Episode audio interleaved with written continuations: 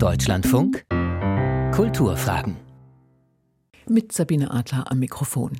Wehrhafte Demokratie ist das Thema der Deutschlandfunk Denkfabrik in diesem Jahr 2023.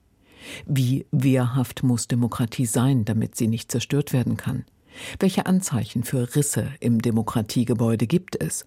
Und ist es in Russland bereits eingestürzt? Kann es noch repariert, wieder aufgebaut werden oder ist es dafür schon zu spät? Fragen, mit denen ich zu Ludmila Ulitskaya gegangen bin. Die russische Schriftstellerin hat Generationen von Leserinnen und Lesern in der Sowjetunion und Russland, aber auch weit darüber hinaus, vor allem mit unzähligen berührenden Frauenschicksalen bekannt gemacht. In einem für die russische Literatur eher seltenen Ton, mit heiter ironischer Leichtigkeit. Oft wurde sie für den Literaturnobelpreis gehandelt. Gerade jetzt zu ihrem 80. Geburtstag ist ihr jüngstes Buch bei Hansa erschienen. Die Erinnerung nicht vergessen heißt es. Geboren wurde sie bei Ufa, aufgewachsen ist sie in Moskau, das die studierte Biologin und Genetikerin verlassen musste. Mit der Staatsmacht hatte sie Zeitlebensprobleme. Seit Jahren meldet sie sich als ausgewiesene Putin-Kritikerin zu Wort. Vor elf Monaten ist sie nach Berlin umgezogen, das sie liebt und lange kennt, auch wegen ihrer großen, treuen deutschen Leserschaft. Wir sprechen in ihrer Wohnung.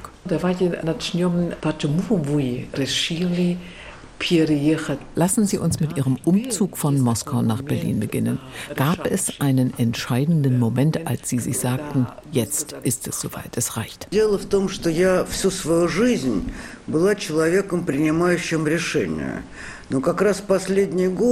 Ich habe in meinem Leben immer selbst für mich entschieden. Aber diese Entscheidung war die erste, die mein Sohn für mich getroffen hat. Er kam und trieb mich und meinen Mann an. Schnell, schnell, schnappt eure Sachen. Innerhalb einer Stunde hatten wir gepackt und uns mit einem Koffer von sieben Kilo auf den Weg gemacht.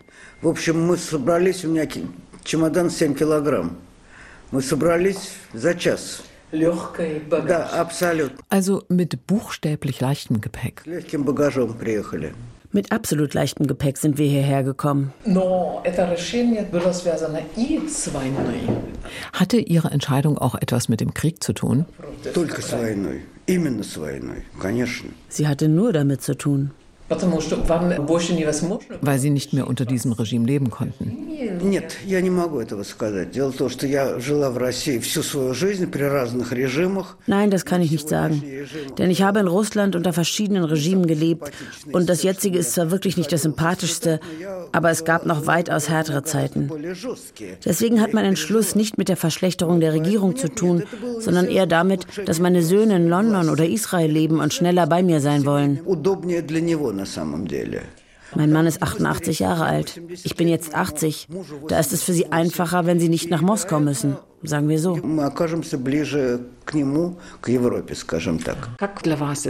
Hätten Sie gedacht, dass ein russischer Einmarsch in die Ukraine möglich ist? Lag das in Ihrer Vorstellungswelt? Nein, natürlich nicht. Das war unvorstellbar. Und das, obwohl mir noch keine einzige unserer Regierungen gefallen hat. Es gab noch nie auch nur drei Tage, an denen ich mit einer unserer Regierungen zufrieden gewesen wäre. Der Unterschied zu den früheren Regimen ist, dass es damals nicht möglich war, auszureisen. Jetzt ist das möglich. Warum eigentlich erlaubt die Regierung das jetzt, dass die Leute ausreisen? Ich habe mich noch nie in meinem Leben mit der Regierung in einen Zusammenhang gebracht. Die Oberen waren immer weit weg von mir. Und ich sah stets zu, mich so weit wie möglich von ihnen fernzuhalten. Die Regierung interessierte mich nicht. Und für mich war es immer dann ideal, wenn sie sich auch nicht für mich interessierte. Aber jetzt war so ein Moment, wo das nicht mehr ging. Ich musste weg. Ich kann Macht ganz allgemein nicht leiden, denn sie steht immer in einem Widerspruch zur Persönlichkeit eines Individuums. Das gilt für jeden Staat.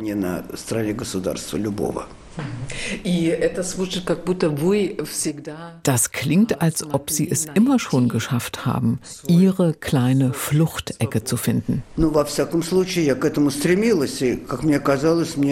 Ich habe es jedenfalls immer probiert.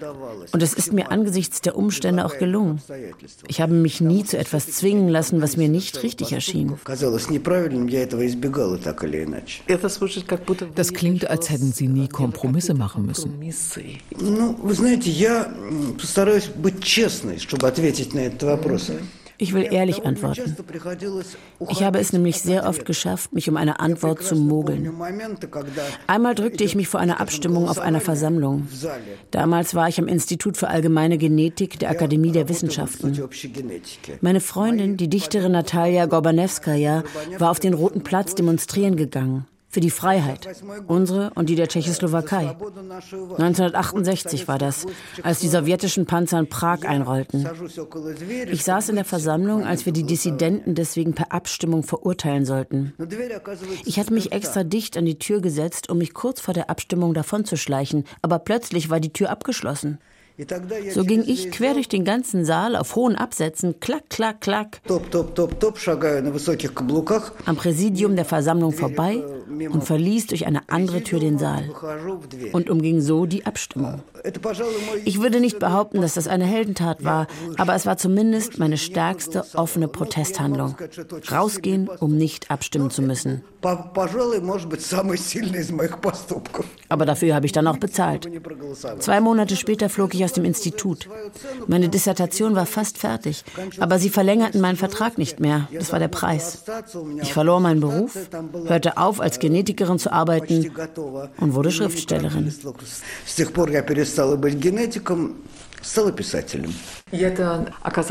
Was sich als eine gute Entscheidung erwiesen hat.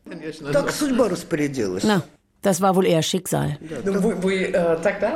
Haben Sie schon damals den Wunsch verspürt, Bücher zu schreiben? Wollten Sie das immer schon? Nein, überhaupt nicht. Davon konnte gar keine Rede sein. Das erste, was sie schrieb, waren Theaterrezensionen. Oft waren das so schlechte Stücke, dass ich dachte, das könnte ich vielleicht besser. Und dann schrieb ich tatsächlich selbst Bühnenstücke. Einige wurden auch aufgeführt und werden es bis heute. Gerade erst gab es eine Inszenierung von Mein Enkel Benjamin. Вот сейчас идет как раз последняя, по-моему, из тех, что идет, мой внук Вениамин. По-моему, уже сняли. Ну вот до недавнего времени шла. Что вы думаете, когда сейчас, ну, на Западе, скажем так, против русской культуры? Wie geht es Ihnen damit, dass man sich im Westen von der russischen Kultur abwendet?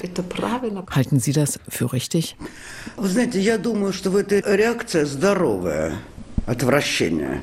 Ich denke, dass das eine gesunde Reaktion ist, diese Abneigung. Die russische Literatur hat Wertvolles zu bieten. Und wenn die Welt das annimmt, wird zum Beispiel diese Literatur auch weiter existieren. Aber es wird sich auch zeigen, dass die Zeit über das eine oder andere hinweggehen wird, wie das bei Tolstoi oder Dostoevsky zum Beispiel schon der Fall ist. Nicht jedem Werk gelingt es, große Zeiträume auszufüllen. Nicht jeder Schriftsteller ist Herodot. Die Kultur wählt selbst aus, wer wichtig ist. Und manchmal werden Werke auch wiederentdeckt. Вы испытывали когда-то, что ваша страна хвалит haben Sie erlebt, dass Ihr Land, Ihre Regierung mit Ihren Büchern prahlt, dass sie von der Regierung wie eine Art Schmuckstück vorgezeigt werden? Nein, nie. Das ging auch nicht weil ich mich mit meiner Literatur immer an meine Freunde gewendet habe. Ich habe mich gefreut, wenn ich eine Leserschaft hatte. Ob sie groß oder klein war, fand ich nicht so wichtig. Es gab und gibt sie, wofür ich dankbar bin. Was die Regierung macht, hat mich noch nie interessiert. Ich halte mich von ihr so weit fern wie möglich und hoffe, dass sie sich so wenig für mich interessiert, wie ich mich für sie interessiere. Очень многие люди не хотели как-то интересоваться политикой. Sehr viele Menschen in Russland interessierten sich nicht im geringsten für die Politik. Sie waren weit weg vom Geschehen.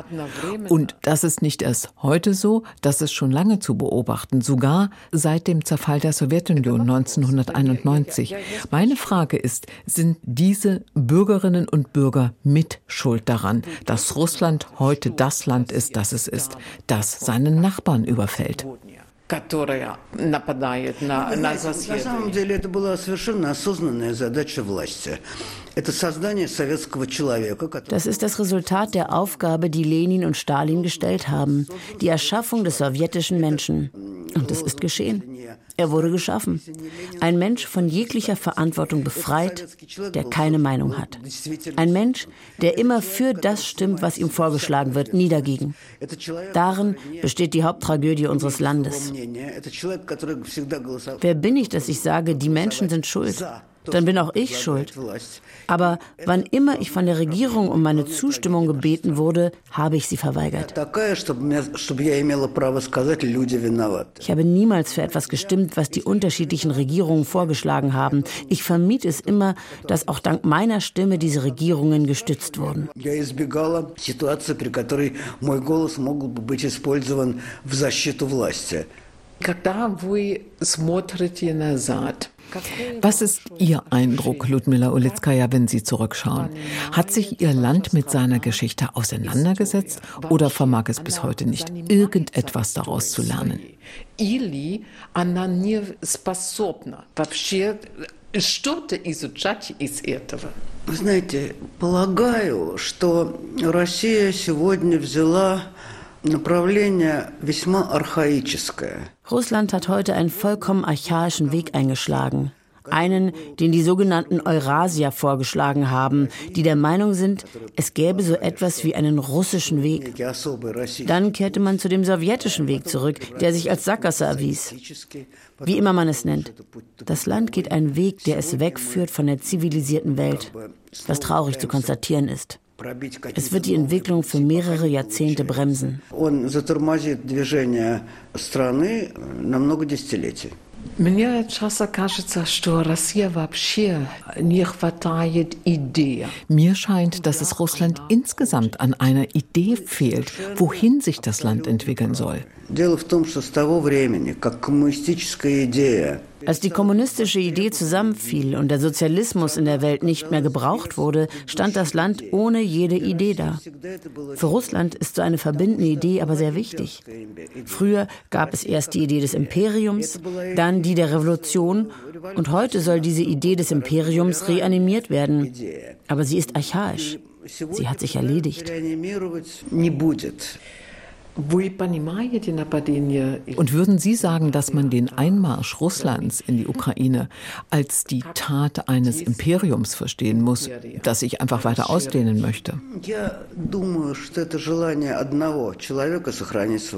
Ich glaube, das ist der Wunsch eines einzigen Menschen, seine Macht zu sichern. Es ging weniger um die Besetzung der Ukraine als um die Macht eines Einzelnen.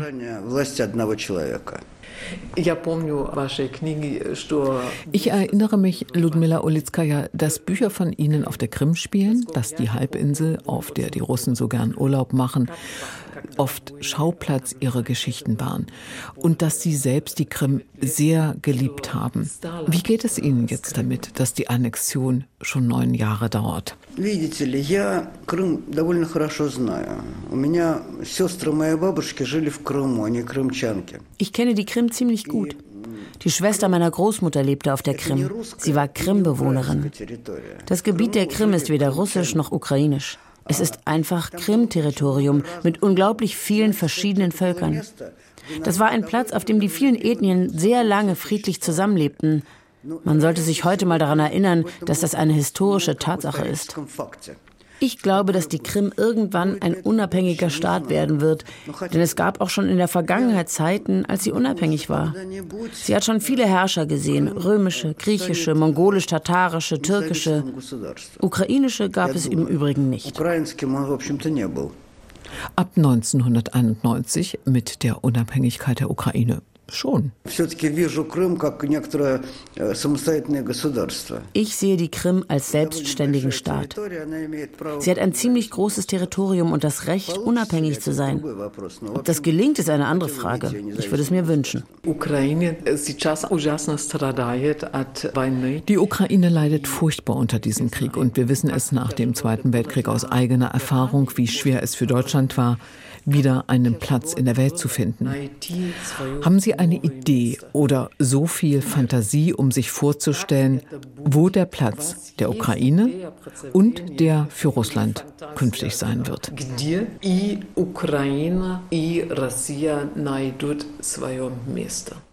Ukraine и Россия найдут свое место. Es gibt heute niemanden, der auf diese Frage antworten könnte.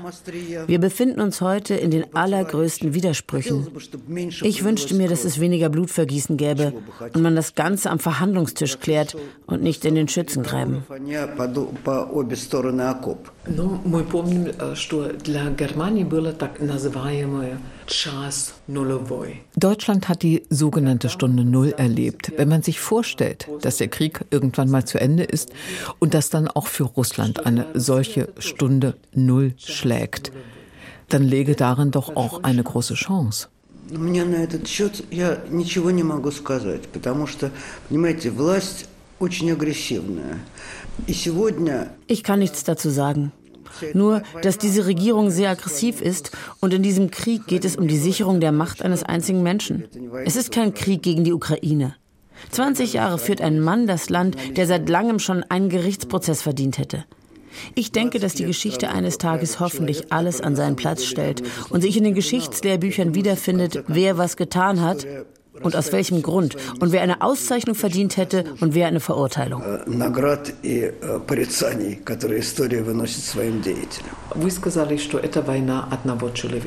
Sie sagten, dass das der Krieg eines Mannes ist. Aber es unterstützen ihn 80 Prozent der Bevölkerung. Da bin ich mir nicht so sicher. Die Zahlen sind nicht richtig. Aber es sind keine Proteste zu hören.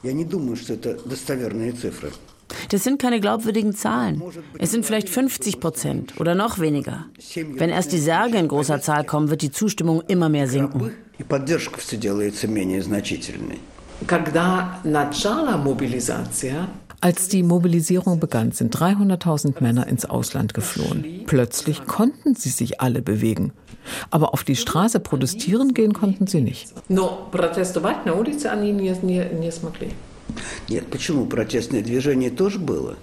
Wieso? Es gab doch Proteste. Sie waren kaum zu sehen. Doch, es gab sie. Es gab eine Protestbewegung. Wer dabei war, ging große Risiken ein, zum Beispiel seine Arbeit und seine Freiheit zu verlieren. Das Regime unterdrückt alles. Das ist absolut offensichtlich. Wir wissen wenig über den Unterdrückungsapparat, mit dem Putin jetzt arbeitet, mit welchen Mitteln genau das Volk eingeschüchtert wird. Darin haben Sie eine große Erfahrung. Seit dem Jahr 1924 wissen Sie, wie man die Unterdrückung organisiert, wie man Leute ins Gefängnis bringt, wie man sie liquidiert, umbringt. Das wissen Sie alles bestens. Hier sind unsere Familienfotos. Meine beiden Großväter saßen in Stalins Lagern. Meine Familie war damit keineswegs eine Ausnahme. In sehr vielen Familien gab es Lagerhäftlinge. Und dieser Mechanismus funktioniert bis heute. Er hat immer funktioniert. Ludmila Olitskaya, was wird aus Ihnen? Wie und wo werden Sie leben? Ich werde bald abtreten. Ich bin jetzt 80 Jahre alt. Um unsere Generation geht es nicht mehr. Ich wurde während des Krieges geboren und anscheinend werde ich auch inmitten eines Krieges gehen müssen. Aber was mit unseren Kindern wird, mit unseren Enkeln, das ist eine wirklich ernste Frage. Die Welt, die wir ihnen hinterlassen, hält wenig Erfreuliches für sie bereit.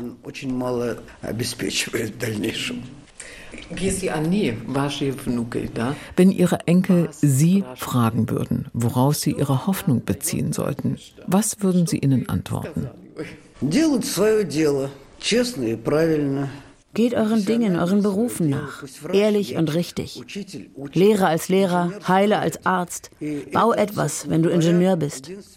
Das ist das einzige Rezept für ein gutes Leben, dass jeder seiner professionellen Berufung nachgeht und seine menschlichen Verpflichtungen erfüllt, seiner Familie, seinen Freunden und den Leuten gegenüber, die sich vielleicht einen Schritt weiter entfernt befinden. Aber wir wissen, dass, wenn man in einer Diktatur lebt, dass das nicht so einfach ist, dass dann ein Lehrer schnell politisch eingespannt werden kann, sogar ein Arzt. Ich habe wirklich eine lange und schlimme Erfahrung. Ich weiß noch, wie es sich unter der Sowjetmacht lebte. Nicht aus dem Jahr 1937, aber die 1950er Jahre waren auch schlimm genug. Und ich sage Ihnen eins, die Qualität eines Menschen wird nicht schlechter in schweren Zeiten, sondern besser. Die Leute sind einander wohlgesinnter und hilfsbereiter. Ich erinnere mich an meine Freundin, die Verkäuferin war und bei der ich Fleisch kaufte. Sie gab mir immer sieben Stück, eines für mich und sechs für unsere anderen Freundinnen. Wir kümmerten uns sehr viel umeinander. Wir schafften unser Leben nur miteinander und waren so auf gewisse Weise total voneinander abhängig. Wir waren immer bereit, einander zu helfen.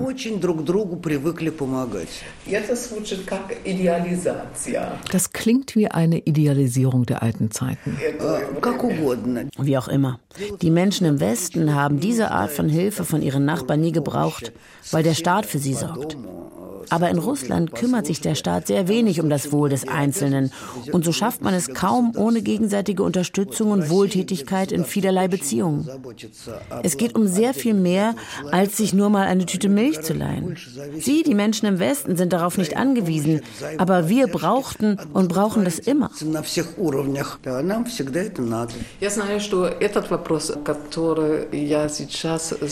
Ich weiß, dass jetzt eine Frage kommt, die Sie, Ludmila Olitskaya, vermutlich nicht mögen werden. Ich muss sie trotzdem stellen. Wer folgt auf Putin?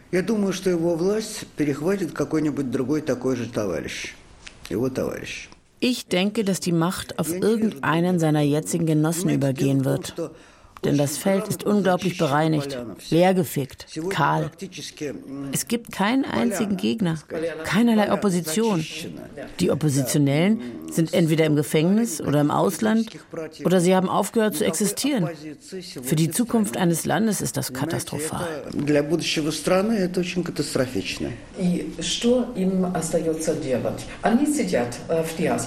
Was bleibt den Oppositionellen, die jetzt in der Diaspora sitzen, zu tun? Werden sie überhaupt nach Russland zurückkehren können? Я не вижу такого возможности сейчас. Ich sehe eine solche Möglichkeit im Moment jedenfalls nicht. Verstehen Sie? Das Land wird vom Geheimdienst geführt. Wenn das Land von einer Person geführt wird, die von Beruf Arzt, Ingenieur oder Jurist ist, dann denkt sie wie ein Zivilist. Wenn der Präsident aber aus dem Geheimdienst kommt, denkt er voll und ganz in dessen Logik und hat die Psyche eines Geheimdienstmannes. Von so einem ist nie etwas Gutes zu erwarten. Heißt das für die Opposition, dass sie ihre Arbeit einstellen kann, dass sie nicht einmal mehr nachdenken muss über ihre Aufgaben nach Putin? Ich würde nicht sagen, solche mrachen Worte ich möchte keine so finstere Prognose wagen, denn ich wünsche mir keineswegs eine so düstere Zukunft für Russland, für die die derzeitige Führung aber alles tut. Sie isoliert Russland, sie schafft einen Staat, der toxisch für die ganze Welt ist. Die Opposition wartet glücklicherweise nicht ab, bis man ihr wieder erlaubt zu arbeiten. Sie machen weiter. Irina Schabakowa von Memorial unterrichtet in Deutschland. Ihre Mitstreiter arbeiten weiter, ein Teil in Deutschland, ein Teil in Russland. Man hat ihnen ihr Gebäude weggenommen, das ganze Material, das ihnen gehört. Aber so etwas geschieht in unserer Geschichte nicht zum ersten Mal. 1924 gab es eine große Emigrationswelle und jetzt, 100 Jahre später, gibt es wieder eine. Da sehe ich übrigens Gemeinsamkeiten, aber auch Unterschiede. Das werden sich die Historiker anschauen und sie werden feststellen, dass das, was heute geschieht, die eigene Vernichtung unseres Landes ist. Unglücklicherweise. Das ist aber kein guter Schluss, liebe Frau Litzkaya. Wir brauchen für das Ende unseres Gesprächs was Positives. Geben Sie mir eine Minute. In den 20er Jahren des vorigen Jahrhunderts verließ ein bedeutender Teil der kreativen Klasse, wie man es heute ausdrückt, das Land. Ein Teil blieb. Diejenigen, die ausreisten, nahmen auch die russische Kultur mit. Das waren Nabokov, Bunin, auch hervorragende Maler. Die, die blieben, haben teilweise überlebt, aber viele sind auch getötet worden. Jetzt verlassen wieder viele das Land und sie werden vielleicht wiederkommen. Aber was macht man mit einem Land, das immerzu nach solchen Rhythmen lebt? Weggehen, wiederkommen. Das ist nicht das erste Mal, dass das in diesem Land geschieht. Это будет не первый случай в истории страны. Na gut, dann lassen wir das jetzt so stehen. Vielen Dank.